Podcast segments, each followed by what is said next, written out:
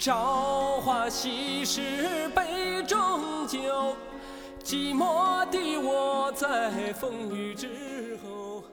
醉人大家好，这里是来日方长电台，我是波哥。大家好，我是大真。大家好，我是里奥、阿尔曼多、迭戈、阿尔瓦雷斯。一个月以前，全世界普天同庆的阿根廷夺得世界杯啊！我必须得庆祝一下。我都看了二十多年阿根廷了，是不是？恭喜！那那那那那，谢谢，终于击败了你的姆巴佩。这我们离上次更新已经有一段时间了，嗯，然后我们现在呢是三个人同处一室，终于然后终于开始就是有这种很很很 real 的开始录音了，这回是从你们新居搬到新居之后，第一次咱们面对面录音啊，不容易啊。嗯，不容易。很开心。然后，而且今年咱们现在也是二零二三年了嘛，是啊，是啊，然后估估计这期节目上线的时候，刚好也是这个国内春节的这个时候，嗯，那还是祝大家这个新年快乐，拜个早年，对，拜个早年，嗯，花开富贵。人见人爱。中秋节刚过，我给大家拜个晚年。就我们这一期的题目呢，就是其实大家也都看到了，嗯，叫做“朝花夕拾”。嗯，朝花夕拾这个刚才歌里也唱了嘛，“朝花夕拾杯中酒”，嗯你们俩现在也是手边有一杯酒。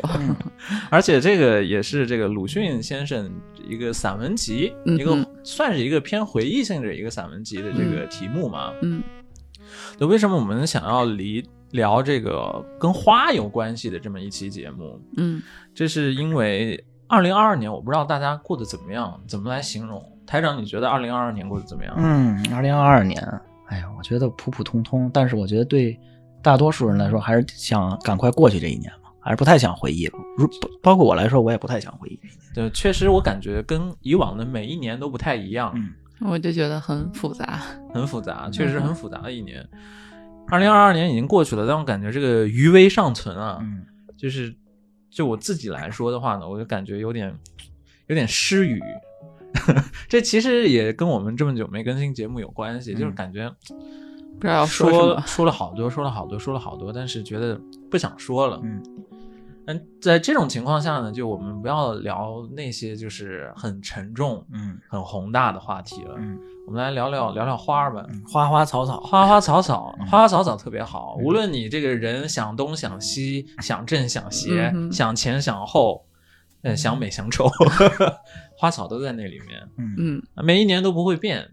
而且它是，尤其它特别应景，就是春节嘛，那肯定是跟花有关系的。是啊，因为其实就是春天来了，花要开了嘛。在我的经历里面，就是一般到了春节，它多少都跟跟花会有一些关系，也是一个很吉祥的一个东西。嗯所以这一期的我们就想跟大家一起啊，回忆一下过去我们跟花草有关的那些回忆，然后也希望我们的听众呢能跟着我们一起，哎，听一听这种，哎呀，想想自己跟花草有什么回忆啊，想想这种安静的、美好的、永远在生长的，无论外界怎么样，嗯无论天有多大、地有多深，但是它只要哎，只要是有根在，它就能一直持续保持生长的这种东西，没准会感觉放松一点。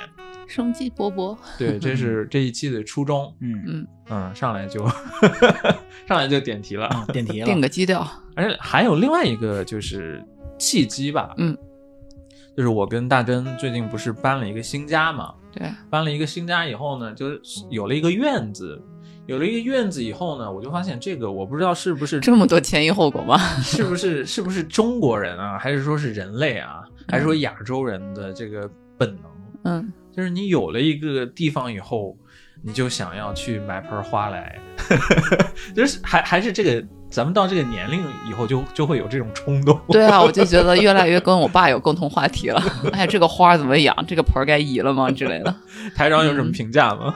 哎呀，我可能还没到你俩这个冲动的时候，但是我得给你俩透露一个信息啊。嗯这个我搬家的时候，你俩不是送我一盆花吗？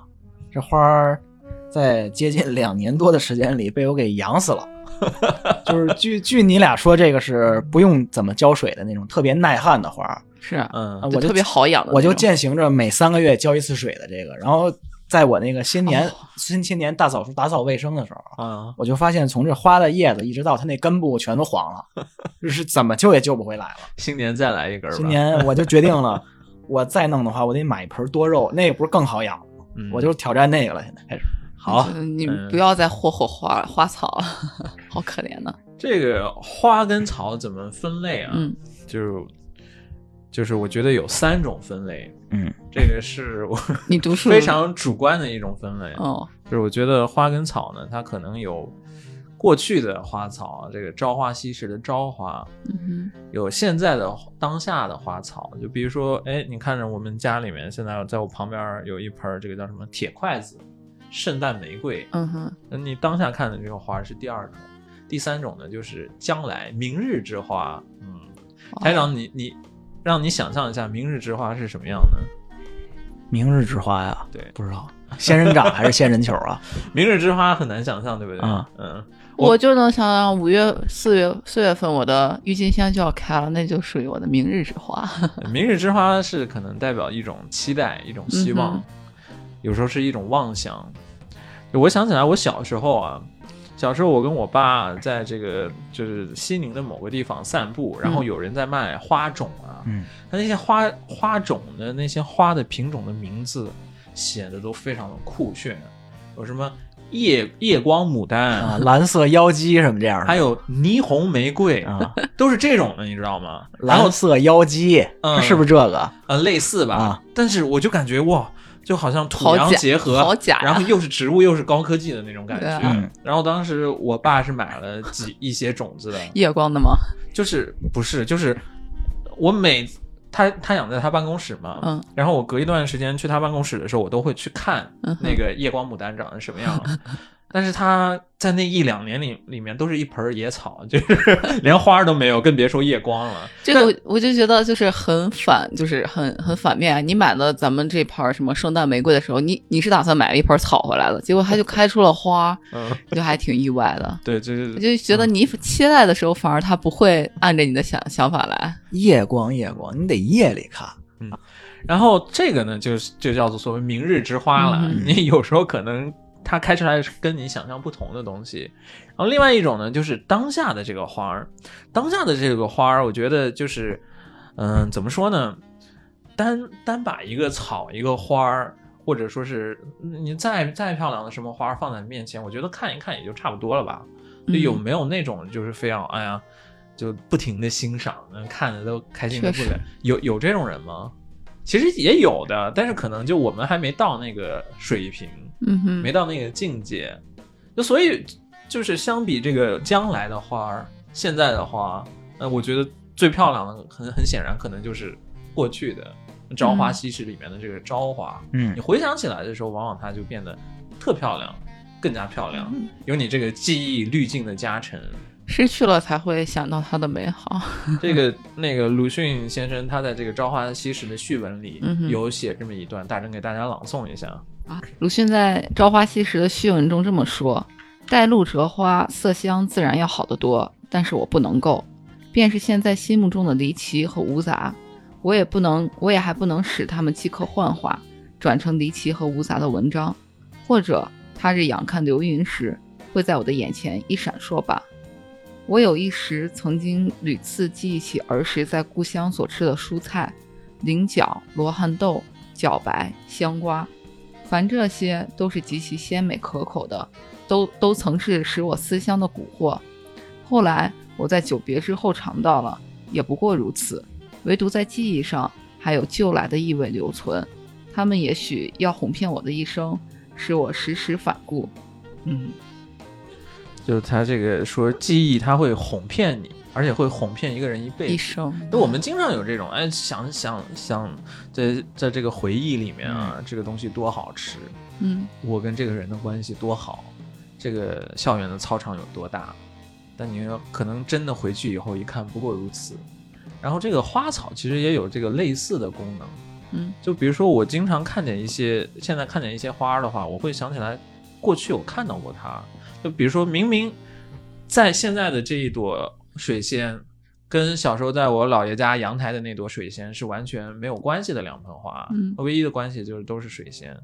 但是你看到它，你就能想起过去的那些事情和情景，就感觉看见水仙就像是看见一个老朋友。嗯就从这个意义上讲，这所谓的这个回忆加成啊，嗯就是 就是让很多植物变成了你生生活中的老朋友。嗯我们现在在养花儿，它可能是一种延续咱们过去某某种习惯的这种这种行为的一种延续，习惯的一种延续。是，然后甚至是通过这样一个寄托吧，嗯把一些什么思念也好，一些陪伴也好，通过这样一种一种方方式，咱们再哎把它给延续下去。嗯，所以，比如说像我跟大珍，我们最近买花，养了嗯很多花，我觉得很很多都是有很可 能将将来也会变成就是这样一种嗯回忆。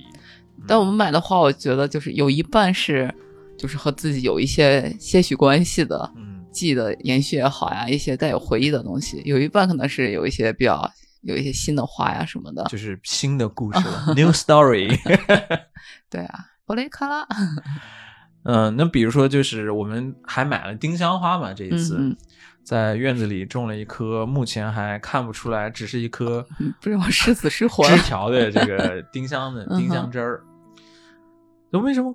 就是其实我这次想做这个节目，有一个很大的原因，是不是最近有一个很火的这个电视剧叫《初恋》嘛？嗯，初恋里面对他恋是网飞拍的那个，网飞拍的，啊对，满岛光演的那个，满岛光演的，啊然后根据这个宇多田光的这个歌，啊呃，一首呃两首歌来重新创作的这样的一个电视剧嘛。啊，它这个电视剧的这个札幌浓度就特别高，嗯就是像我们三个都是在札幌待过的人嘛，就看到那里面真的会觉得哇，这就是札幌含量太高。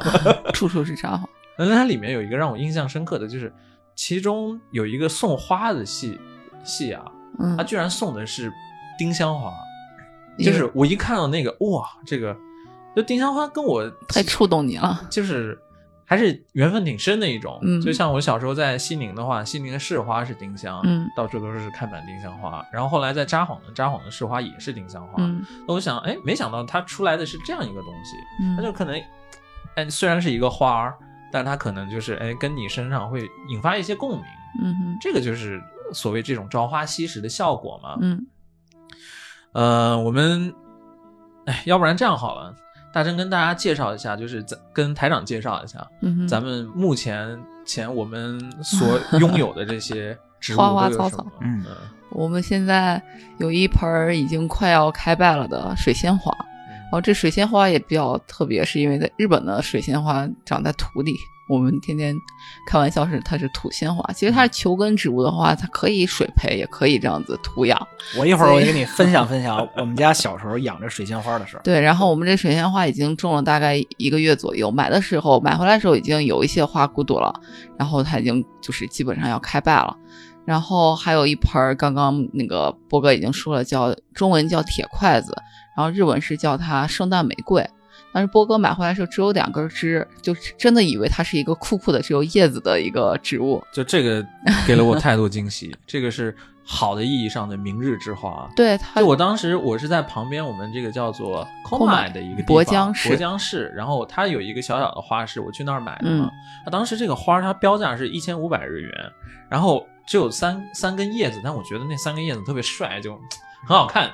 然后我去哎结账，然后那个阿姨嘛，嗯哼，或者叫姐姐，嗯、然后她她她跟我说呢，她说这个哎这个标价一千五太贵了，就就五百吧，我我就完全是按照一千五买的这个这个前提我去结账的嘛，我想哇这个做生意还能这样，然后她她跟我说说这个东西，反正你到了圣诞节的时候就会开花，嗯哼。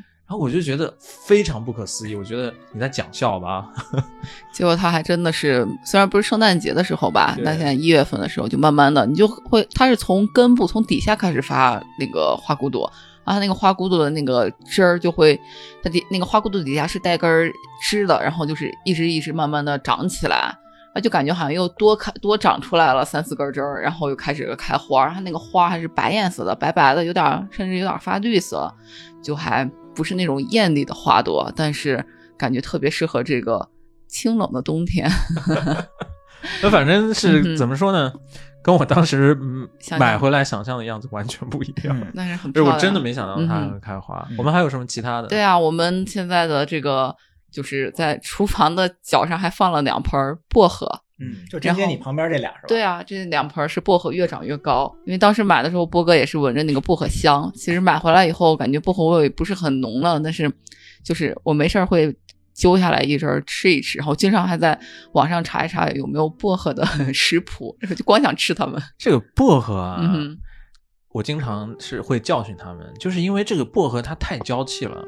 哎，我不知道算不算娇气啊？就是你不给它浇水的话，它立马垂头丧气的，很夸张。就跟你们给我那花似的，嗯，我三个月浇一次，它就它它它就不不行，真的。最后你看都交际成什么样儿，已经全黄了。这个薄荷它不至于黄，你你你浇完水以后，它立马就又挺直了，又长得很高，它长得很好。你你觉得它是娇气，我就觉得它就它很好呀。你只要给它点水，它立马就精神满满了。所以我就觉得花儿其实没有我们想象中的那么那么难，那么嗯嗯那么难养，就挺好的。啊，我们还有很多，有一有一盆儿就是只有红颜色的叶子，然后绿色叶子、红色的叶子，我不知道它叫什么，但是就很好观叶看。植物，嗯，对对对，只有叶子不开花，但是很漂亮。我还买了几棵树，然后有一棵那个橄榄树，有一棵刚波哥说的丁香树，还有一棵金合欢。金合欢也是因为我们在川西的川西的路边长满了金合欢，我们开始不知道那树叫什么名字，它每年到了春天的时候就会开一些小小的黄颜色的花，很特别，特别的嗯。香。嗯，然后我们刚好在花市见到了，就所以金合欢算是咱们嗯跟川崎的这种姻缘啊，让咱们想买的。那金合欢恰巧还是澳洲的国花，对，然后它应该也是蛮好养的。嗯，然后我自己比较喜欢那个郁金，我真我比较喜欢艳丽的花朵，然后所以我买了一些郁金香和玫瑰。我一直想买玫瑰，是那种就是爬墙的玫瑰。然后我的梦想是希望能种就是一个花墙之类的，虽然可能会充长满了小虫子啊，来比较招虫子啊什么的。现在还完全想象不出来。对啊，因为它就不长。玫瑰已经好像一个月了，没有丝毫变化，我怀疑它是不是假的。对啊，它就是它叶子也不掉，然后也不黄，然后但它也不长，就是没有什么变化。然后买了一棵橄榄树，橄榄树更神奇，是因为我们当时以为是枣树，沙枣树。就买回家了，已经到处宣扬说我们买了一棵枣树，明年可以吃枣。后来发现上面吊的吊牌怎么是橄榄，然后就你这两棵比较树混乱，一棵是枣树，另一棵是不是也 也也是枣枣树。等等，我们这个橄榄树结了油橄榄，欢迎太让来我们家里。嗯、摘橄榄，摘摘吃橄榄摘橄榄，榨橄榄是吧？以上就是咱们全部成员了，是吧？是啊是啊，呃不知道将来还有没有其他的增加。肯定会有啊。那今天的节目呢，大概是接下来想是分成两部分来说，然后第一部分是偏重回忆，然后第二部分呢可能更多一些介绍吧。嗯，就是第一部分呢，我们会会想这个，哎呀，讲到这个花草树木啊，经常想起来的还是阳台，就比如说哎爷爷奶奶家的阳台，自己家的阳台。然后包括还有过节的时候，过过年过节的时候，我们会去花市买花，然后都是非常应景的一个话题，所以嗯我们想稍微回忆一下啊这些事情，这是我们的第一部分。然后第二部分呢，我们是想聊一聊，就是叫做故乡的花草，就是很多很多花草它会跟很特定的地方有很强的联系。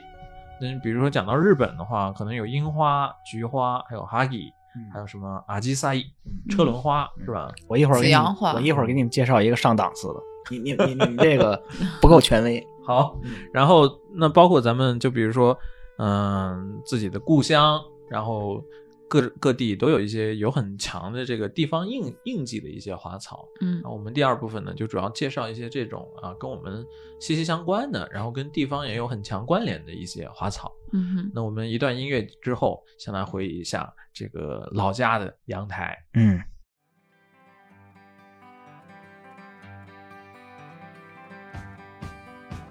ほんの小さな出来事に 愛は傷ついて君は部屋を飛び出した真冬の空の下に網かけていた手手袋と洗いかけの洗濯物シャボンの泡が揺れていた。君の香りが揺れてた。呃，这是我们回来了。嗯台长强烈要求放的一首歌《Saboteno Hana》，嗯，是什么意思？特别喜欢的这个嗯。财经和夫的歌，嗯，《仙人球》《仙人掌之花》。仙人掌之花，嗯。嗯，我都惊了，就是我姥爷家阳台上的仙人掌开花的时候，你是这话是就是我在二十年前的话，你突然那个回突然就是回到过去是吧？那我在引题。嗯。嗯，这一部分呢，就讲讲这个回忆里面的，尤其是跟我们这个时下要到春节这个比较应景的一些啊相关的回忆。嗯嗯、先问一下大珍吧，嗯就是闭上眼睛，然后让你现在想象一个你最先能想到的跟花有关的场景是什么样子的？最先想到的，因为你刚提到春节，那还真的是就是临近春节的时候，我姥爷每年都会买嗯很多水仙花，然后是从那个花球开始种，然后大概可能一两个月的时间，你就看它慢慢慢的长高，然后因为一片都绿绿绿油油的嘛，然后像跟草一样的，然后突然开始有花骨朵，然后开始开花。然后，要是你能把握的那个时机比较好的时候，就刚好在春节的时候它会开花，就特别的又很香，然后很美。对就是讲到这个水仙啊，嗯就有那么几个植物，好像跟咱们尤其是中国北方的这个春节嗯有很深的关系。其中有一个就是水仙，是啊，嗯台长家也种是吧？嗯，但虽然这个来到了日本，沦为土仙啊，这水仙是我这真是挺有记忆的。这个，嗯这个我这个是我小时候，我们家是每年大概秋冬时候，尤其是冬天，就经常在屋里就是种这玩意儿。我发现来了日本之后，包括这次节目查资料，我也发现啊，日本一般都是种在土里嘛，嗯，就是让我感觉特别奇怪。它是每年好像这样的话，每嗯。它那个水仙可以可以越冬嘛，然后每 每年都可以再长出来。嗯。那咱们经常就是原来咱们嗯。在、在盆儿里面就浇点水，然后家里面好一点的话，可能而且讲究一点鹅卵石。对鹅卵石、哎我雨花石那种，哎，我们嗯。家就是他每年，我记得是每我小时候是每年我大姨嗯。她会给我姥姥拿这个水仙花装那装在那牛皮纸口袋里，嗯，然后拿来，它都都是那种都是那种带着那个灰色土带土那种外壳那种东西，嗯。拿来之后你还得自己削一削，削完之后呢，你拿一个大玻璃盆，浅的一玻璃盆里，在底下垫上那个鹅鹅卵石，插满鹅卵石，然后你把那个你把那削出来那根儿呢，插到那个拿那鹅卵石固定住，基本上把那根儿没过就行了，然后你就每天每天换一次水就 OK 了，你到它开花的时候就特别的香，就印象中。嗯。然后它这个，因为这水仙这东西它长得特别快啊，就你看它那个它那个绿色那部分，有点跟那粗韭菜似的，你知道吗？呃，长得特像韭菜，粗韭菜每年都有人这个因为误食把这个误食中毒。我嗯小时候就有过这种，就是因为小时候 你小时候就把它我我我我没吃啊，我没吃，就是因为小时候特别喜欢吃韭菜炒鸡蛋嘛。嗯哎，我就问过我老婆，这这能炒吗？嗯包括它底下那个白了吧唧的那个那部分，嗯我说小时候咱们不是都，像蒜，你看小时候咱们不是洋葱啊就是去外面一嗯吃饭必点这西芹百合嘛。嗯我说这就是百合吧，嗯这是我小时候的一个一个非常傻的一个观点啊。那，确实像对然后后来是因为那会儿电视都播那个什么《宝莲灯西游记》，嗯不都是喝这种鲜水吗？嗯哎，我说这肯定就是鲜水，我说我想尝一尝。后来因为咱也不知道这东西有毒哈，后来被我姥姥就是嗯一概否定了。嗯然后他，但是他真的是每次每天晚上换水的时候，哎，我还真幻想过，我说能不能喝一口？你一说这个水仙有毒这件事儿，这个其实水仙跟一种日本，尤其在乡野间常见的嗯。植物、嗯。是同科，啊那个植物也有毒。好，question。哎，我觉得乡野间我们好像有一次见过，然后我们就觉得那个是像是水仙花，没有不是水仙，但是就是长相跟水对啊很仙不一样，不一样吗？红色的，啊啊，那个我知道了，彼岸花。对，啊。提杠吧呢，彼岸花这个好像叫做什么、什么沙沙陀曼华还是不是那个沙罗曼华，沙罗曼华？啊，对，沙罗曼华是吗？这个哦花儿跟水仙花其实是同科的，所以它们都它也是球根类的对吧？它们也有相同的这个毒性，嗯，就是它们的这个呃球根里面，然后还有这个叶子里面会有那种神经毒素，嗯然后嗯、所以在日本啊，嗯很多人是。你你在确实你看乡下，你看见很多这种那个彼岸花红红的，很好看，但确实稍微有一点可怕，嗯，因为它是挺瘆得慌的。就是特别红嘛，啊然后感觉啊也没有叶子，也没有什么，就是在那红红的在那开花。哎，人家叫曼陀沙华好吗曼陀？沙华曼陀沙华啊，我们嗯我们我们嗯我们没文化了 才疏学浅。才疏学浅。哎，我这个花其实跟、啊对，其实跟水仙它是这种是是近亲关系嘛。嗯然后说是在日本乡下确实是把它种在这个坟墓旁边的，嗯，因为它有毒哈。因为它有毒，你防止这个什么小动物啊来把这个坟里的东西给吃了给给吃了，给刨开给给刨刨开，所以它外面会种一圈这个嗯呃彼岸花。我我我记得以前嗯就是我们家养这水仙花，我姥姥就是为了让它能快点开花啊，嗯她是什么呢？它把这个它会撕点这棉花球啊啊，在那放在那根儿底下，你这样它那根部吸水吸得更快嘛，哇，然后它这样开的就开的就更好。这东西而且就是我觉得还挺奇妙的，就水仙这种东西，你太热了嗯它不行，它是休眠；你太冷了它也不行，你就得适当的时候，冬天你比如你放屋里啊，一下就开了，开完特别的香。哎，水仙花是这个香味清香很独特。嗯我是我们家这个水仙花是现在摆在客厅嘛，嗯，然后我是觉得时不时能闻到它那个幽香的味道。但大神表示从来 没有。阳过的人嗅觉不太好。嗯，除了水仙之外啊，嗯，跟春节特别有这个应景的，我记得应该是兰花。哦兰花好像也是春节特别多吧？是啊，嗯我们也买了一盆兰花，刚忘提了嗯，啊，不然 忘记它了。哎，我问一句啊，嗯君子兰算兰花吗？算啊。啊，那那那那还真是。哎，那我们家以前也养了。这个兰它大体上，咱们见到兰分两种，啊一种是洋兰，嗯一种就是咱们中国的这种兰华兰，啊咱们中国这种就是君子兰这样的啊那洋兰它那个这个颜色可能更就是奇怪。一点，洋兰是是各各式各样的，咱家的就是杨杨澜。不是一主持人吗？我这是是洋兰是这个西洋的。兰花，哦，外部嗯。树还有什么蝴蝶兰啊之类的。嗯这些，我想想啊嗯，除了这玩意儿，我记得我小时候还有一个印象，养过一比较大的东西，嗯。叫绿萝，你有印象吗？啊，就是它很多啊，缠上来那种，嗯。就一般是在那个，我觉得一般是在那百货商场或者那饭馆门口摆的那玩意儿。嗯。小时候我也忘了我们家是怎么机缘就就弄了一盆那个，还拿那个大白的那花盆摆在客厅里，我就记得拿那好像拿那个棕榈缠的那个柱子什么的，它就在那上面弄。我小时候有时候还老拿什么圆规筷子之类往上插呢，我就记得。就比如说咱们刚才讲到这个兰花啊，嗯还有这个这个水仙，嗯，这两个我的回忆里面，就是尤其是这个水仙，好像不是放在阳台，水仙好像放在客厅的就特别多。水仙嗯你我觉得不能放，因为放阳台你要太冷的话，这东西就冻死了，你必须得放屋里。然后我记得好像兰，像我我印象中这个我姥姥家啊，嗯这个兰花是放在阳台的，嗯，对对。然后这这个，我就小时候就特别不懂，就是我那个时候就我姥姥家，她她那个阳台上嘛，嗯真的种满了花草，嗯，就是小时候觉得为什么要要种？有啥意思？而且他们就是种那个种花啊，嗯，他可能用用肥料，有时候还会用那个臭鸡蛋什么的，哎，鸡蛋壳。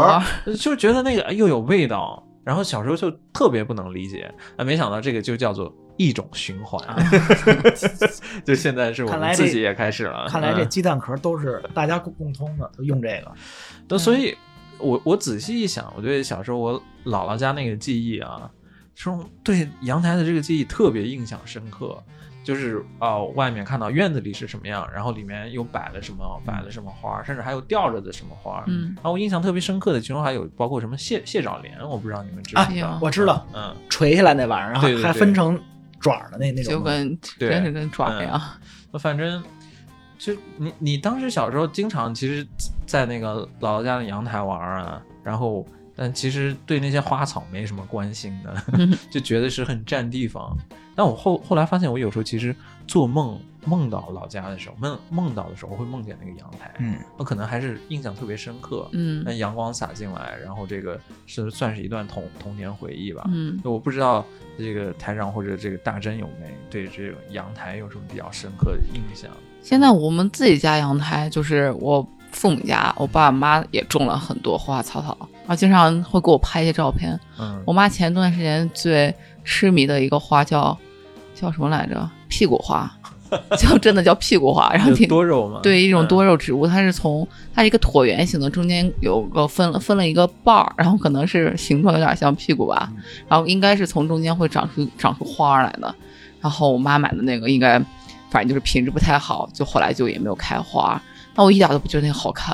然后他们经常会，然后包括我们家可能种有一些比较叶子比较大的大叶植物，然后我爸就会就没事儿会擦一擦它，因为北方可能灰尘比较大，然后好像是拿啤酒还是什么的，会把它那个叶子擦特别油亮，然后稍微一开某些植物一开花，我妈就会给我发个照片过来，甚至把那个照片还要就是修改一下，上面会加提提一排字儿，对，P 一下，上面还会写一排字儿，我真好看呀之类之类的。然后怎么说呢？就是我没有种花的时候，会感受不到那个那份热情。就觉得，因为花儿其实很难拍，就是你嗯看起来很好看，但是你拍起来很难拍的，那么就是对，嗯然后我会觉得，就是你不是本人的话，因为你有那个，你盼它开花，它终于开花，你有那个过程，你有那个心理的过程，你会觉得它特别的美好，特别的好看。但是你不是本人，你发拍给第三个人的时候，第三个人可能它就是一朵花，没有那个过程的话，可能感受不到它的那一份美。所以现在我们都开始种花以后，我就越来越能理解我爸妈了。这个确实是，嗯就我记得那个在日本前几年也很难回国嘛，然后有一年我记得我爸跟我说，哎，说是咱家现在这个阳台上的乐杜鹃开的特别好，嗯就广东深圳，然后它有很多乐杜鹃，嗯就是在北方好像叫三角梅吧，嗯然后我家养了很多嘛，嗯然后跟我讲语气特别骄傲，但是我真的就是用日语叫做 kiki nagashita，就是就是听过就算了，左左耳朵就进右耳朵出的，对就是就有点难理解。嗯但是后后来就是真的回家以后，看见那一阳台的这个乐杜鹃啊，还嗯，觉得还是嗯还是挺厉害的。然后非常的呢，すごいね。对，你知道还有一个特别嗯的感受，是因为前最近几年一直都回不太去嘛，然后前年哎一九年的时候回家了一次，然后是我爷爷家，我爷爷现在算是一个人独居，但是平时我爸也都经常过去，然后年龄也大，都九十岁了左右， 然后我爷爷家的客厅放了一盆花，嗯不算是花，算是草，就是那种也不叫吊兰，就是那种怎么说呢？什么那种就是就会它会垂下来的，算是什么类的植物，然后就特别的翠绿翠绿，然后它特别的茂盛，然后整个它可能放在了一个就比较高的一个柱子上之类的，然后它整个把那个柱子都已经盖满了，然后每次我就觉得。就是可能我因为我爷爷年纪也大了，也不会特别的照料他，但是他又特别的繁茂，然后我就觉得我爷一个人独居的时候看到这一盘儿翠绿的这个草也好，花也好，应该应该每天阳光洒下来的时候，应该也挺挺开心的吧？就这种花草树木给人的这种鼓舞啊，嗯这种是很难形容，不言而喻，但是但是确实是很很很有力的。嗯，就是就比如说对那个这之前一段时间，我有有时候也会去医院啊，或者怎么样嘛。然后你在医院里，我我印象很深刻的有一次，就是有一个女生，她是头发全部都光了，然后应该也是在接受这种像化学治疗一样的嘛。嗯然后她去下楼呢，是应该是一个外地小快递小哥，然后是不知道是谁送给他的一大盆花，嗯然后就一大束花吧，嗯他接接到那一大束花，然后抱抱着那一大束花，然后坐地铁啊、坐电梯，然后回回病房。嗯啊，你那时候看他这个脸上的表情，看那那一束花，你就有时候很难理解，就是哎，送人鲜花有什么意思？这种呃虚头巴脑的。那你看到那时候的时候，你会觉得这个东西，这种鲜花也好，这种花草植物给人的这种鼓舞啊、嗯鼓励啊，它是真实的，很是啊真实的，而且是很有力量的。嗯，那但是又很难形容。对，就比如说，我还还能想起来一件事儿是什么？就是我爸他去年啊，嗯他不是这个做做了一个挺大的手术嘛，嗯做手术，然后当时我姑来深圳，然后但是又是新冠那个情况下，就是不能经常去医院陪护嘛。然后后来就是说，哎，他可能这个做完手术休休养一段时间以后要回家了。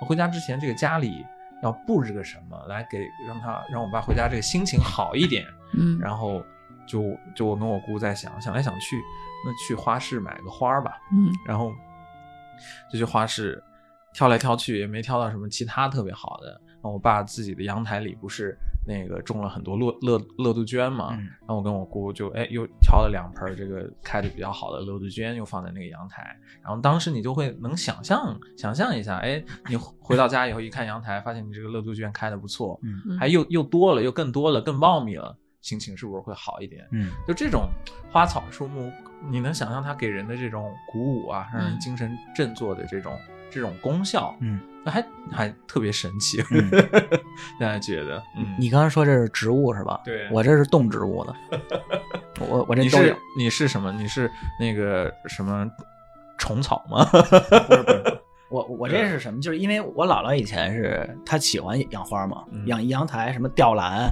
什么君子兰、芦荟、还有仙人球什么这些，她都喜欢养。嗯，然后我我们家不不有只猫吗？嗯我特别喜欢猫。然后就是我姥姥每天早上，她就习惯在那阳台浇完花之后，有个沙发，在那沙发上拿着放大镜看报纸，看看圣经啊，就这些东西。然后她她把那毯子盖腿上之后呢，你过一会儿这猫，我们家那胖猫就主动就趴上来了。嗯就蹭她腿，要不然就爬她，就跳到膝盖上面去。然后她一边看着报纸，一边揉着这猫，然后一边在看着那花。我记得我姥姥当时特开心。完了后来呢，这个我这个我这个后来是我妈，她就是在阳台就是种了点韭菜，你知道，在花盆里种点韭菜。然后有一天就发现这这这韭菜啊，就刚种完的，刚长出来之后，哎，被被人这就是被咬了一半儿。他后来就不知道怎么回事，后来有一次就发现了，去阳台时候晒衣服的时候发现，嗯我们家这猫嗯晚上在那儿啃韭菜呢，你知道吗？就是特别挺特别有意思的，一想想这画面就有意思我我我有个建议啊，啊！养点猫草怎么样？哎，养过猫薄荷，养过养过养过嗯猫薄荷，弄过完之后，我们家不是两只猫吗？嗯，就是你只要给这猫闻过、吃过这东西之后啊，就跟发了疯一样。我跟你说，是那嗯那么厉害？特别嗨。我跟你说，呃，说起来，这个那个台长是在北京啊。嗯，你在北京的时候，比如说那个春节之前会有去逛花市，会有这种习惯吗？然后我倒真没有。我记得我我小时候，感觉北方可能比较少吧，就嗯我我就记得我小时候，我姥姥愿意去那个北京植物园，就是好多温室大棚，各种乱七八糟花都有，她就愿意去那儿。啊，完了，她她就是每年种种水仙啊，或者是君子兰，就这，或者是仙人球这些东西，嗯，可能没有南方这么那么品花色品种那么丰富吧。那南方它是就就有这个习惯，就是过春节之前要去挺逛花花市嘛。嗯然后它那个花市里面就是其实专门就是为了过节的，嗯。就卖的都是那种寓意很好、很吉祥的那些，嗯。像什么金桔啊，然后都是这种有有果实，然后嗯。哎红红火火的这种，包金括金桔是可以吃的那那种是吗？它反正就是橘子啊但是我不建议你吃，就是就是它是观赏用的嘛，就啊吃起来的话味道就很很差很糟糕，这种、就跟食用那还是有区别，还是有有有啊区别，对，小小的那种橘子嘛，嗯。然后还有像什么梅花啊，嗯。各种各样的，还有包括一些家里面装饰的什么干花啊，嗯。然后包括它那个呃什么春联儿。然后还有这种过春节的摆件，嗯也都是这个广东花市里面的花市花市里面会会在卖的。嗯然后每到春节之前，我我原来在深圳的时候，确实有这个习惯去逛，哇，非常的这个人真的人特别多，花。卉博览会类似于就是就是花市，就是啊春节花市这个样子。啊嗯，就估计这两年也没太办了，有可能今年会恢复起来。就如果咱们这个节目的听众里面有在南方的小伙伴，可以去花市看一看，嗯，还是嗯去完我觉得心情会比较好的。嗯 我们家有逛这种不算是花市、植物园的习惯，是我小的时候会全家全家的活动，嗯姥姥姥爷舅舅进进，然后还有我们家一大家子人。每年五一的时候，西安植物园是有郁金香展的，啊，我们每年五一就是一大家人要去，然后再然后铺上一个什么塑料布什么的，那吃吃喝喝的，然后看看郁金香这样子。有点日本的这个花见的这种感觉。对啊，我就现在嗯想一想，觉得好洋气啊。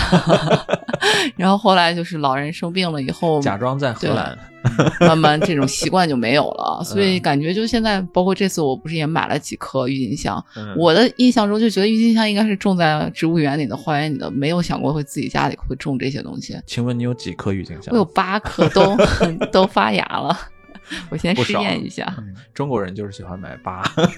我恰巧对，然后我们之前啊，这两天还去了一个花市，对叫真 Ozaki Ozaki，它是算是东京圈里面最大的一个花市，就是那个《计时七十二小时》，其实有有一集是拍在那儿的。嗯我也是因为看了《计计时嗯七十二小时》，所以我们送专门去那儿的嘛。嗯，去那儿感受怎么样？就很好，像 很好，像是一个小型的植物园，而且它有一楼、二楼、三楼，对二楼是吧？只主要两有二层，对，嗯，而且它有室内和室外嘛。嗯然后室内的话，可能会放一些，就像我们买的那些小树呀之类的，比较适合种在室外的植物。然后，然后室内的话，它也有很多观赏型的那种比较大型的植物，就反反而让我觉得室内像是一个热带雨林，因为因为它就是，嗯呃，就确实热带的植物会比较多嘛，对包括各种多肉啊，然后包括各种仙人掌掌啊，还有各种这种常绿的植物。是是是，嗯，我们去的时候刚好也是在日本的这个叫做呃新年之前，是日本是这个过新历嘛，新历嗯年之前，元旦是，所以在一楼你也能看到它有很多这种哎专门针对新年的这些植物。松松柏啊，在日本，嗯这过年大家会买那个门松，嗯，门松是有什么讲究？为什么门口要放放两颗这个松枝儿松枝呢？你告诉我说是神会经过你们家，然后他看见松树就会进去，你要不摆的话他就不进来了。对，就是他们有这个讲究，就说你门口放两棵松枝啊，嗯，迎神的吗？标来着。哦，就是看到这两棵路标是神就能看见啊、这是个是这是个路，这是过道，我要过进去一下。那所以说是迎迎接神的这样的一个嗯象征啊嗯。在日本这个比较这个有这种春节这个新年气氛的植物啊，有这个门松，嗯。还有竹子，对，竹子三颗竹子切那个切成、那个、节节高对，切成那个剑形的，嗯虽然看起来很危险啊，嗯。对，嗯，关东圈、东京圈的小朋友的话呢，这个如果有时间，我还是建议去这个 Ozaki 看一看，挺嗯挺有意思的。我觉得你去以后，你可能本来你计划在那儿花一个小时，嗯你可能一不小心就花了这个一整天，嗯一个下午在那边，因为它真的确实非常多。对你一楼在户外呢，你除了能买这些观赏植物之外连包括什么菜啊。草莓草莓啊，然后这些这些种子啊，这些苗儿都能买到，还有各种这个这个 herb，就是这种呃香草香香薰草，嗯就包括我们买到的薄荷嘛，嗯也是都有的。对，然后几乎而且与所有植物有关的各种东西，与嗯这个 garden 有关的各种东西，你都可以在那儿买啊到。我正甚至还有书籍。我证明你们这是真薄荷，我刚才吃吃了一片儿，我证明是真的啊。是专门为了做那个 mojito 培养的品种，一年去一次，差不多是吧？不要要去好多次，就回来以后，自从开始种植物以后，别人就说说是就是养植物是一个最怎么说呢，最省钱，然后又最有趣的一个一项娱乐活动，因为你可以玩它一整年，然后它每一个季它的那个状态都不一样，然后你又期待它，然后花费也不会太高，就还挺建议的。嗯，我们也买了不少。以后从全植物变为动植物，想建议你们这养猫，享受一下猫的乐趣，世界上最为奇妙的生物。慢慢慢的来吧，慢慢来这个还是对那个一步一步加高难度。嗯，慢慢来。那我们这一部分呢就讲到这里，然后下一部分呢想跟大家讲一讲，就是有关这个跟特定地点有关的一些植物。嗯嗯，那音乐之后我们回来。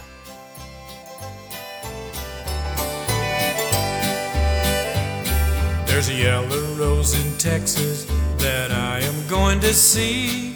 No other cowboy knows her, nobody only me. She cried so when I left her, it like to broke her heart. And if we ever meet again, we never more shall part. She's the sweetest rose of color this cowboy ever knew. Her eyes Her bright as diamonds, they sparkle. 呃，好，我们回来啊。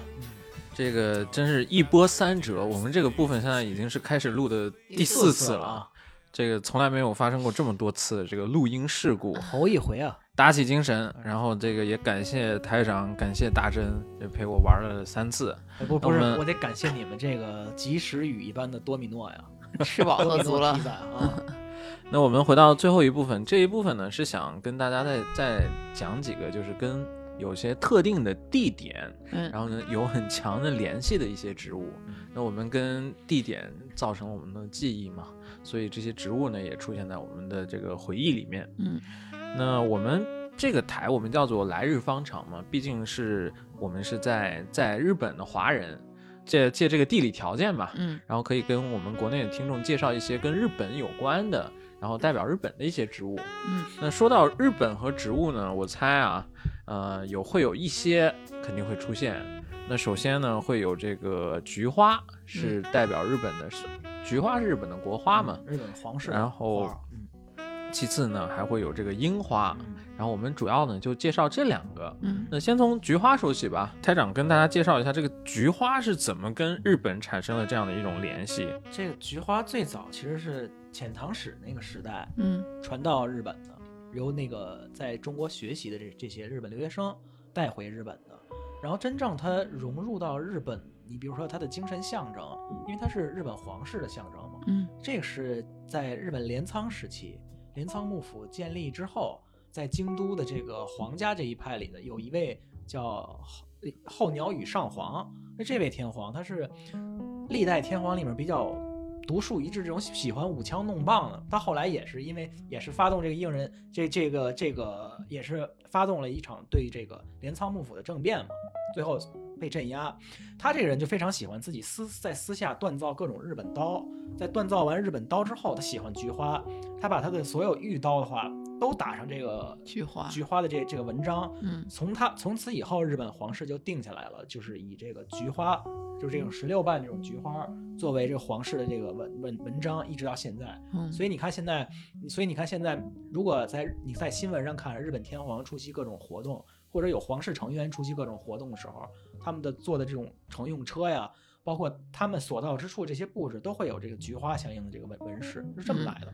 就其实看到日本，它尤其是这种高层对这种菊花的这种喜爱，或者说是这种呃叫是敬敬仰也好，其实还是能感觉到这个中华文化对日本的这个很很深远的这种影响。嗯因为菊花当时也不是原产于日本，嗯它是在伴随着这个遣唐使带回日本的很多咱们中华文化里面呢，其中就包括了这个菊花。嗯然后可能所以从从古至今，日本对这个菊花的这种推崇啊，很有可能是这种算是对中华文化，它当时就是觉得这个中华文化是一种很很很很很先进很优秀的文化，这种这种崇敬的心情一直延续到现在的一种体现。嗯那其实，在日本现在呢，比如说在新宿御苑里面嗯，它也会举行每年举行这菊花个菊花展菊花展。嗯，然后我跟大真曾经去看过，对，咱们是碰巧不是专门去看菊花展，但是嗯，那也是摆了很多就是各式各样的，主要是日本那种菊花就真的是开的特别的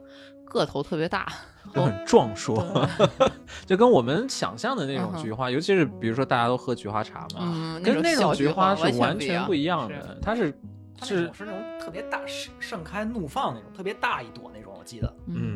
那个其实菊花也有大有小，在这个全世界呢都被受到人们的喜欢。我们刚才也讲到，就是在那个墨西哥有那个亡灵祭嘛，嗯亡灵祭他们会装点很很多这种黄色的花朵，然后做成花环啊这些，这种其实也是一种菊花。嗯然后嗯，那我们讲完菊花呢，就要讲到樱花了。嗯樱花跟现其实现在，尤其到了现在，会觉得说到樱花就是日本，说到日本就是樱花。就是现在在我的右手边呢，是大真这个买了很多的这个乐高的城市系列。乐高的城市系列呢，其中你看到那个东京的时候，它很明显上面就有很多的这个小小的樱花。粉颜色的，所以说，看樱花这个东西，现在已经完全完全变成了一种这个日本文化的一个代言词。但讲到樱花呀，就是就我们也斟酌了很久，不知道到底该该怎么来介绍樱花，因为嗯其实这个东西比我们想象的要稍微复杂一点。嗯就我觉得樱花呢，它是可以你这样来说，就是樱花有两种，一种是神话的樱花，一种是真实的市井的自然的樱花。嗯那我接下来呢，我可能会讲很多关于它的历史也好，然后它怎么一步步被神化的。但是我的主旨呢，我想提前跟大家说明一下，就是听完这一系列的事情，我觉得大家肯定会还会觉得你不要神化一个东西是好的，嗯。神话它很危险，很可怕。嗯。就其实我最近有看一本书，书的后面他有想讲到，看到樱花觉得很可怕，可爱，sakura mita 的可爱，就是感觉，就是仔细想一想，细思细思恐极，细思极恐。细思细思极恐，会有那种效果。嗯就如果你你把一个东西你没有必要的，然后刻意的去神化它的话，会带来这个意想不到的效果，在樱花这个东西上面上上面就有体现。那我们先来讲一下，就嗯那，是是樱花是吗？对波哥，你这你要你要那个往高拔了是吗？我我我先给你，先咱来先来一入门啊，嗯说说为什么嗯说这东西现在被被这个神化过啊？这东西其实是和日本历史上是有关系的。日本南北朝时期，日本的这个皇室分成了两支，在京都的这一派叫北朝，然后躲到躲到那个奈现在的奈良县吉野山吉野山区这个小朝廷叫南朝，是当年的这个后醍醐天皇。忠于他的很多，就是由于南北朝的分裂嘛，日本总是需要一个统一的皇室嘛，所以在南北朝分裂将这将近一百年的时间里，不断的发生战争。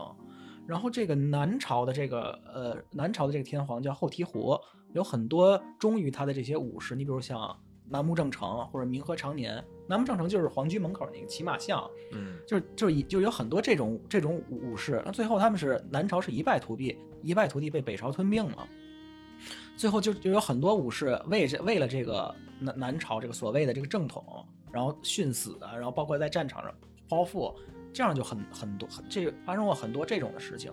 然后明治维新之后，大政奉还了，皇室重新又拿到了这个象征日本至高无上的这个地位，然后就和他近代的这种所谓国家主义、军国主义这样的思想联系到一起。所以你看，日本的很多这个法西斯时代，他那种军歌《同期之鹰》，或者是你你或或者是你比如他很多意识形态宣传的电影里面，他都会宣传你身为一个男人，你要像武士一样，像樱花一样去死，就有很多这种的。包括你像咱们中国人可能比较膈应的这地方，靖国神社里的樱花，它是有很多这种影射的含义的，就这么来的。对，就是台长刚才介绍的这个，就是我，尤其他台长讲的后一半的，就是我想跟大家提一个警告的，就是这所谓被神化的樱花，嗯就是咱们中国人在日本看樱花的时候，樱花确实很美很漂亮，嗯我们欣赏它是作为一个花朵或者作为对对自然的一种欣赏，嗯但是我们必须要心里面记住，就是在他身上的一些算是对对人类的教训吧，就是他曾经被神化过。他被神化的时候是怎样被神化的呢？是在在二战期间，然后这个樱花，它本来在樱花呢，它就是本来作为一种大大众的喜爱的一种一种花朵一种植物，但是它它在日本的历史历史之中呢，就哎慢慢的变成了好像哎只有武士阶级才配去欣赏的花，然后演化到了二战的时候呢，就是把它作为一种宣传或者说意识形态的工具，嗯来不停的给年轻人、给所有的人强调说，哎，樱花才是日本的精神。樱花为什么代表日本精神？不在于它开的多美多灿烂，而在于对，而在于它凋谢的时候一，瞬间的壮烈，对凋对凋谢的特别壮烈、特别干净、特别利索。他们叫做。对伊萨吉 yoku，就是好像就是很很很干脆的，嗯然后就哇的就全就全部那个凋谢，然后凋零的那个画面，嗯。他们刻意强调这一点，然后通过这一个方式呢，来就是在那些尤其是年轻人的心目中哦、打下了一个这种思想的烙印，就好像说是那个花开本身它不是值得歌颂的，而是花谢的那一刻，嗯。才是值值得歌颂的。所以说，我们看到二战后来出，就他当时的统治阶级呢，他们就通过这种手段来劝用那些啊年轻的日日本青年去奉献自己的生命，效忠天皇。然后呃，包括有的时候甚至包括像什么对神风敢死队啊，或者那些很多什么自自自爆的那种潜、潜艇啊，嗯这些他们都在所不惜。为什么呢？就是因为这种樱花凋谢才美的这一种思想的烙印，就被被怎么说呢？被给给他们洗脑了。我记得我看过一个日本的就是反战的一个展览，嗯当时他有一本就是现在的按现在的话说叫儿童杂志嘛，是给小学三年级到六年级小小孩看的那种高年级的那种学童杂志。它上面叫少年俱乐部嘛，这杂志已经没有了，是现在的讲谈社办的。它上面经常就会连载，比如说南北朝时期，南朝忠臣。刚才我说那楠木正成，嗯当时被称为大南宫嘛，大南宫精神就是为了天皇剖腹自自杀，献出自己生命。所谓后来你看三岛由纪夫绑在头上这种什么牺牲报国，嗯这种东西，牺牲报国，他还用了那个樱花的纹路这种这种东西去剖腹，这都是从那个时代就是延续了这个日本明治明治后期的这个就这个国家主义的这种，就算荼毒吧，是这么一直过来的。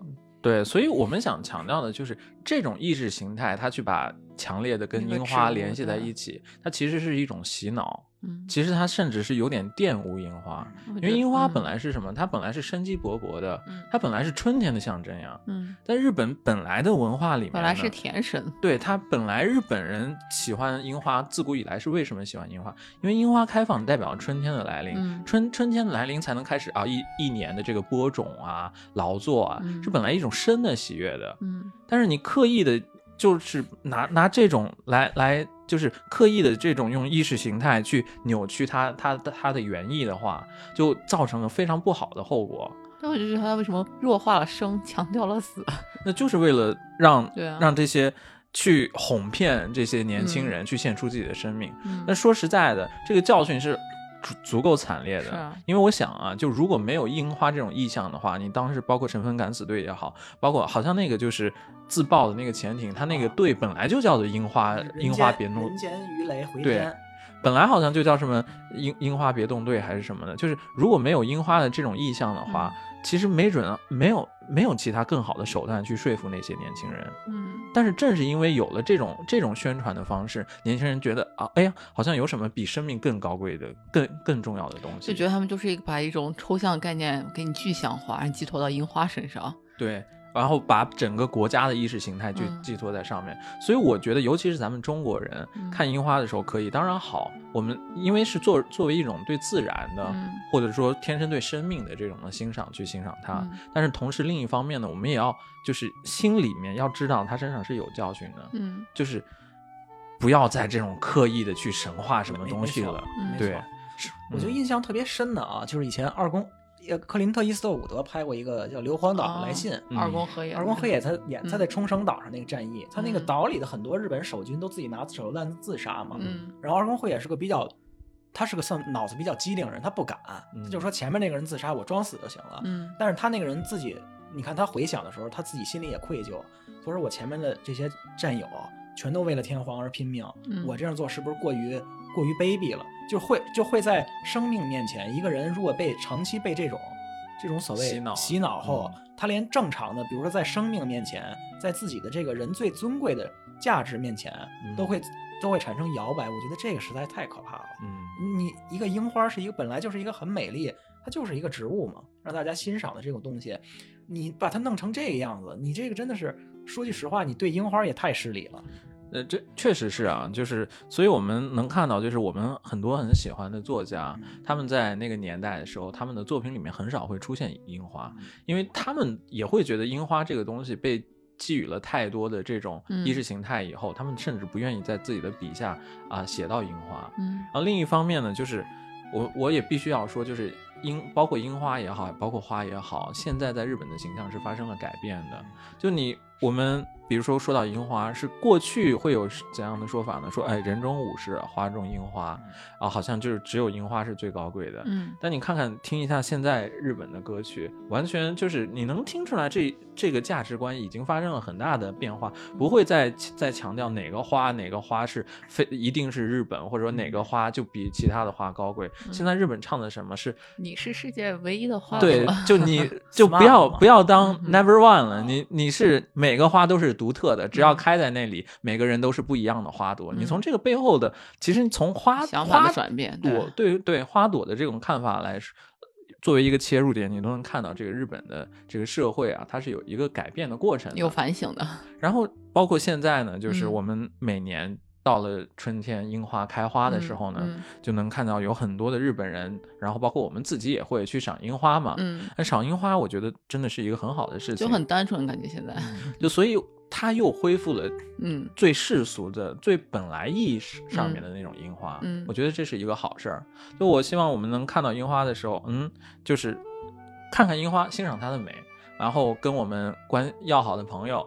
啊，能能记住这这一年的哎，这一年的这个嗯美好的画面嗯就足够了。然后讲到樱花，顺便再讲一句啊，就是樱花嗯其实是有寿命的。这个当然了，所有的植物都是动植物都是有寿命的嘛。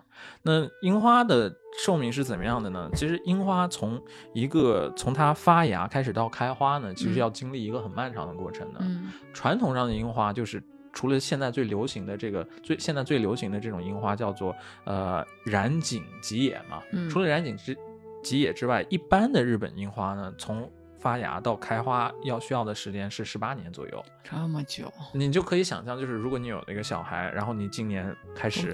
种樱花，等到他成人的时候，刚好樱花开花了，其实也挺浪漫的。但但前提是这十八年他真的能好好活着，你都看不出来它到底它哦它不开花，但是它会长叶是吧？嗯，是啊。哦，然后，但是这个就是现在你在日本能看到的嗯樱花，都是在明治以后啊迅速流行起来，然后也几乎统一了全日本的这种新的品种，嗯叫做呃染井吉野。染井吉野樱花呢，它的优点就是它从它从发芽到开花的时间比较短，七八年就可以开花，嗯所以。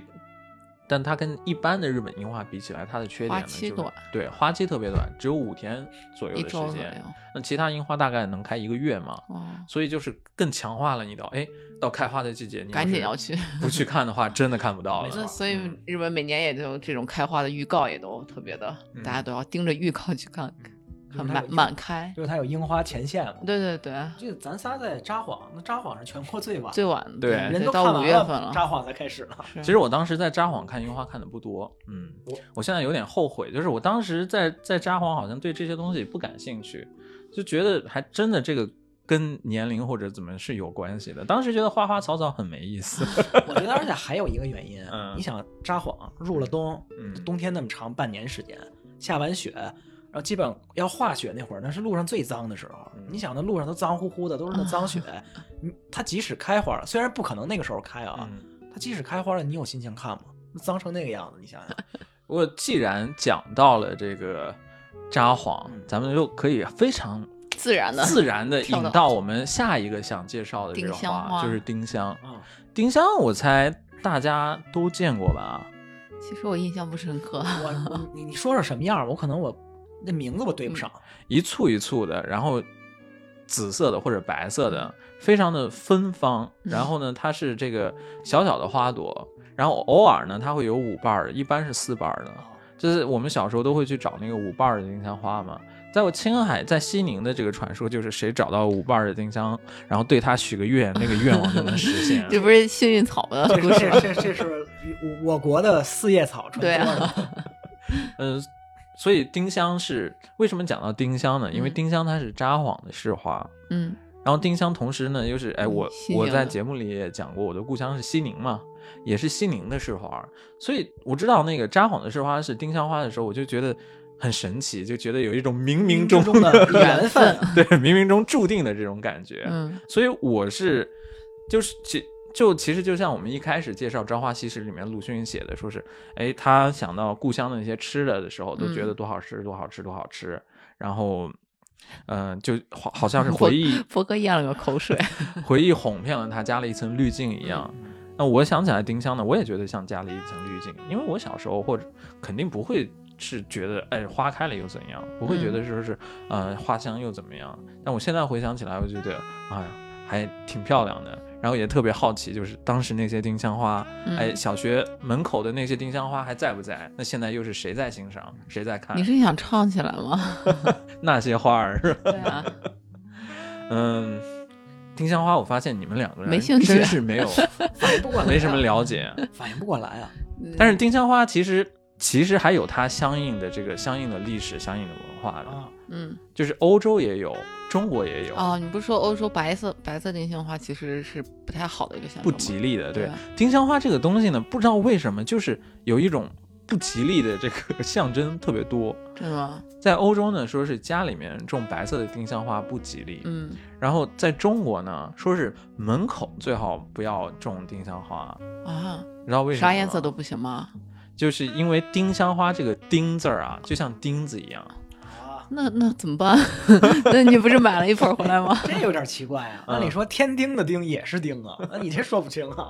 那总之就是有这种这种那个不同的文化背景下都有这种传闻啊，然后包括丁香花还有什么可以说的呢？就是其实有古代关于丁香的成语，嗯，叫做“口含丁香这是这是个成语，这是这是什么意”，思？啊是形容一个人当官了。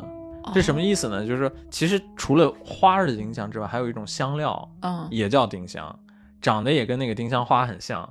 它那个东西在古代啊，相当于口香糖，嗯，就是你嘴里面含着这个的时候，就一般是当官儿的人含着含完嚼完了这个以后说话，还比较贵是吧？对，所以口含丁香形容你这个人哎进入仕发达途了。对，嗯，对，虽然你们没有兴趣，啊，我我有兴趣。我很期待我们的丁香开花。啊 但是嗯，我还是要介绍关于丁香呢，还有一些诗词呢，特别好。你可以唱一首歌吗？包括连那个中外都有。那中国呢是有杜甫他写的丁香，嗯就是说，我我给念一下啊，叫丁香体柔弱，乱结枝油垫，嗯细叶带浮毛，疏花披素艳。深栽小斋后，数使幽人站。晚占兰舍中，休怀粉身念。啊，其实大意是什么呢？就是说，这是真的是彻底的描述了丁香是吧？没有就是专门在，讲丁香，的没有没有讲什么其他的东西。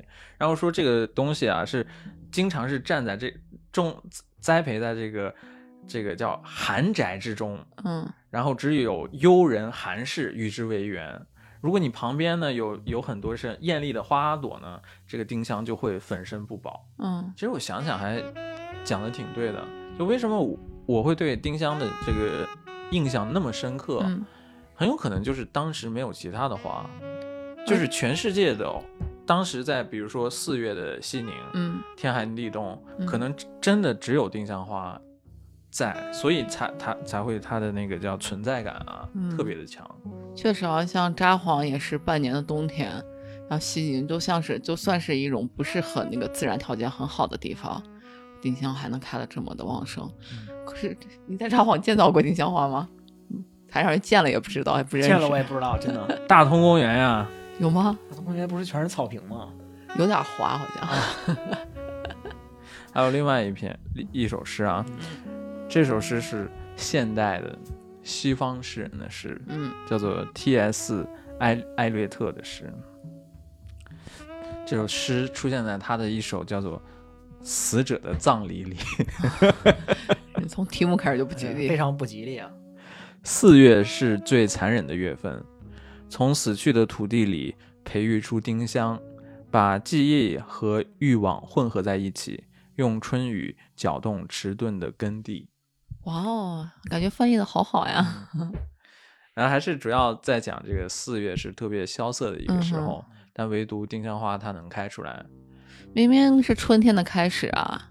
但是在北方的四月嘛，确实嗯还是这种天寒地冻的这种，嗯嗯，所以感觉讲完了这个丁香花，但是我台的另外两个主播 毫无共感。那你们有有有什么就是觉得这个跟自己很很有那个缘分缘分的话吗？嗯我再说一个，这也是咱们三个长期嗯居住的川崎的花。嗯川崎的这个代表花市花叫刺丝姬，嗯，就是这个杜杜这个叫什么？乐杜鹃，对，就是这个叫乐杜鹃这个花这个花儿是川崎的。我是怎么知道这花儿的呢？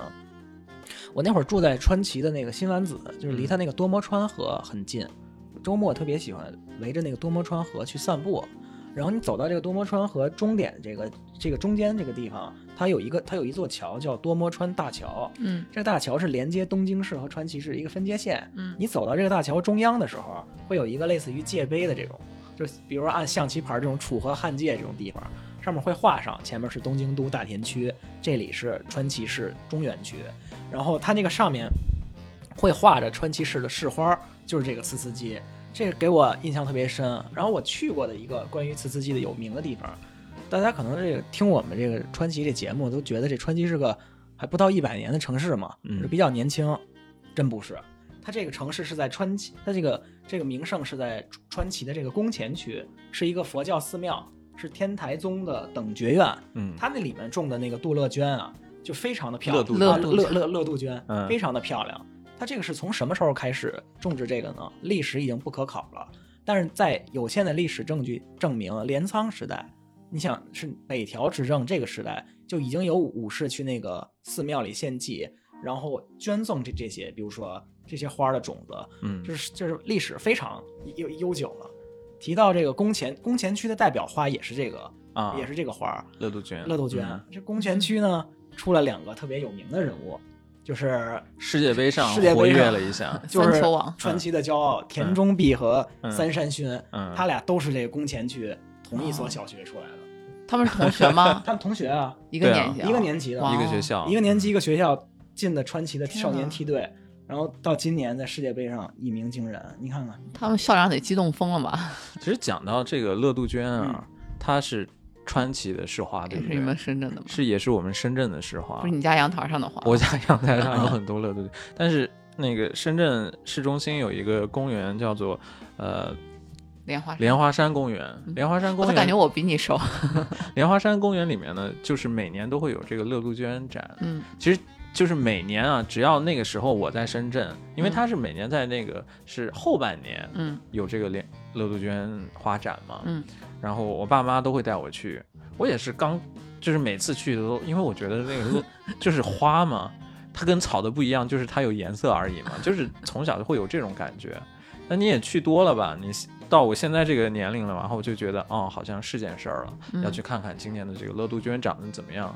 其实今年我也去了，那年进去的就非常的惊险，就是各种核酸检测啊什么，所以里面看的人也非常的少，嗯就感觉比起之前我记忆中的这种乐杜鹃花展呢，是比较。萧条一点。嗯但是总会过去的嘛，所以就是希望就是接下来的这个乐杜鹃花展能恢复它往日的这种啊嗯热闹的这种景象。嗯那其实就说真的，就是包括讲到刚才丁香也好，包括讲到这个乐、乐杜鹃也好，本来你是觉得它跟你自己毫无关系的，嗯。但是你包括深圳也是我曾经待过的城市，川崎也是我曾经待过的城市，他们的共同点是什么？乐杜鹃是他们的市花。嗯。那包括现在我家附近还有一个地方叫做，Oh my，Komai，也是博江市，它的市花也是乐杜鹃，缘分啊，就是这种东西就会让你觉得有一种，你明明就是有一种好像你看见他，你像看见一个老朋友一样。那我们为什么没买乐杜鹃啊？有一只看不见的手将你引，将你将你推到了博江市的旁边。那包那再讲到丁香也好，我小时候的地方、四周都是丁香。那我后来我无论在哪看到丁香，我都觉得好像跟我小时候看到的那株丁香有多少有点联系似的。嗯就这种你一个人的经历会把这些东西，你会臆想去他，臆想成他就像是你一个老朋友一样。嗯就所以我觉得“朝花夕拾”这个题目有意思的地方放在于哪里？你当下看到的鲜花只是鲜花，但是你跟他有了经有有了有一些经历之后呢，嗯，他就变成了你一个一个老朋友。哇，好感性啊！嗯，大大真有什么吗？我刚说了呀，以前的水仙花还有嗯郁金香都是我回忆的一部分，郁金香其实西宁也有很多，嗯好像也是这种就是比较冷的，包括我们现在种，我也是就放在外面阳台上，放在院子里面，也不用浇太多的水，因为它是有球根植物嘛，埋在土里面，它自己也有很多营养，然后也不太需要就是格外的照顾它，到春天应该会给我一些惊喜。就总之呢，花这个东西，你是、现在我的感觉啊，就是其实它不会，不是它很难变成生活中的主角。但是感觉生活中没有它就缺少了色彩。现在现在也养成习惯，就是有时候会去超市买上一束花回来，就觉得家里添上一束两束花就会很有点生气对。就是我想说，它很难成为咱们生活中的嗯主角，但是潜移默化中，它确实是变成了生活中陪伴的一部分。嗯又到春节这个时候了嘛，可能不知道大家这一年过得到底是好还是不好，开心还是不开心。嗯但是无论怎样呢，我觉得春节你总能发现一些有一些植物也好啊，盆栽也好，这些小小的东西，它陪陪伴过你，嗯也将来也会陪伴你。嗯嗯，带着对这些东西的感激也好，然后带着对啊将来的一些期盼期盼也好，嗯然后希望大家呢能哎，在这个春节里面放下这些烦心的事情，嗯，然后好好的享受一个宁静的、充实的春节，春节。嗯，那祝祝大家春节快乐！春节快乐！希望大家五彩斑斓的迎接下一个新年。在你春节吃饱喝足、听那个比较疲倦的时候，打开我们的节目听一听，适当放松一下。那我们的朋友就下期再见。下期再见。争取早点录。嗯，今晚曼市德比，嗯我就不不陪大家了。好，